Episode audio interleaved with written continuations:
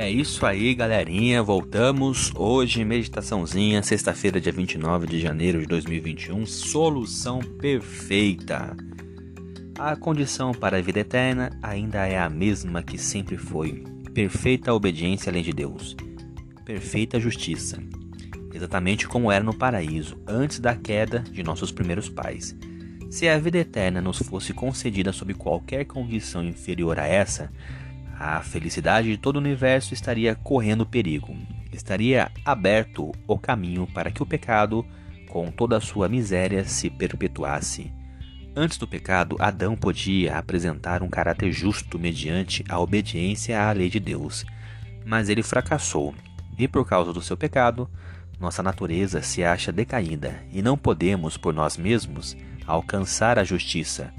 Pelo fato de sermos pecadores, profanos, somos incapazes de obedecer perfeitamente à santa lei. Não possuímos em nós mesmos a justiça necessária para satisfazer as exigências da lei de Deus. Mas Cristo providenciou uma solução. Ele viveu na terra em meio a provas e tentações iguais às que temos de enfrentar e viveu sem pecar. Morreu por nós e agora se oferece para nos tirar os pecados e nos dar sua justiça. Ao se entregar a Ele, aceitando-o como seu Salvador, você, graças a Ele, será considerado justo. Não importa o quanto sua vida possa ter sido pecaminosa, o caráter de Cristo substituirá seu caráter e você será aceito diante de Deus como se não tivesse pecado. Além de tudo isso, Cristo transformará o seu coração e ali pela fé, ele vai habitar. Por meio da fé e de uma contínua submissão de sua vontade a ele, você deve manter essa ligação com Cristo. Assim fazendo, ele operará em você o querer e o realizar.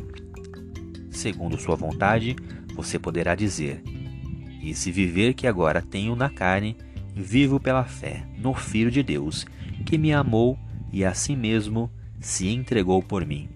Além disso, Jesus disse aos seus discípulos: Não sois vós os que falais, mas o Espírito de vosso Pai é quem fala em vós. Assim, por meio de Cristo, você manifestará o mesmo Espírito e as mesmas boas obras, obras de justiça e obediência. Portanto, nada temos do que nos vangloriar, nenhum motivo para exaltação própria. Nossa única razão para a esperança está na justiça de Cristo que nos é imputada como resultado da obra do Espírito Santo, o qual atua em nós e por nosso intermédio.